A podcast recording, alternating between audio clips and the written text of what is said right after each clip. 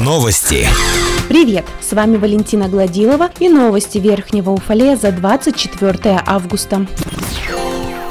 Нерадивая мать оставила без присмотра своего девятимесячного сына, в результате чего ребенок получил тупую травму головы по степени тяжести, относящуюся к тяжкому вреду здоровья. Возбуждено уголовное дело по признакам преступления, предусмотренного частью 1 статьи 118 УК РФ «Причинение тяжкого вреда здоровью по неосторожности». Преступление раскрыто в рамках проводимой накануне оперативно-профилактической акции «Район». Об этом сообщает пресс-служба полиции округа.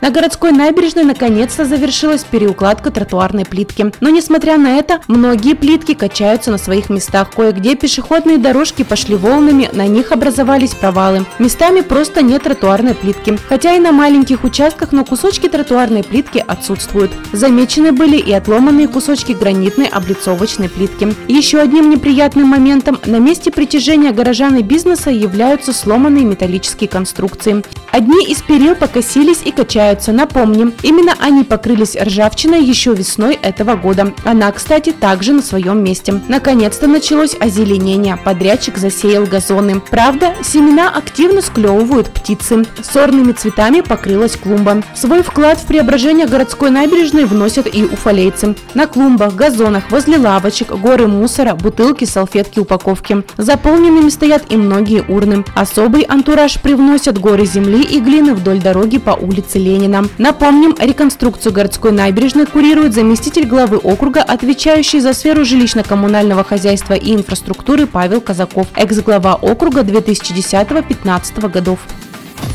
Для уфалейских поисковиков завершилась международная военно-историческая экспедиция «Западный фронт. Варшавское шоссе». В ней приняли участие 729 человек. Это представители 46 поисковых отрядов. От Верхнего Уфалея в Калужскую область на вахту памяти уезжал поисковый отряд «Память» поселка Нижний Уфалей под руководством Валимы Шагаевой. 23 августа на месте раскопок в окрестностях Зайцевой горы состоялось захоронение найденных останков солдат, погибших в годы Великой Отечественной войны.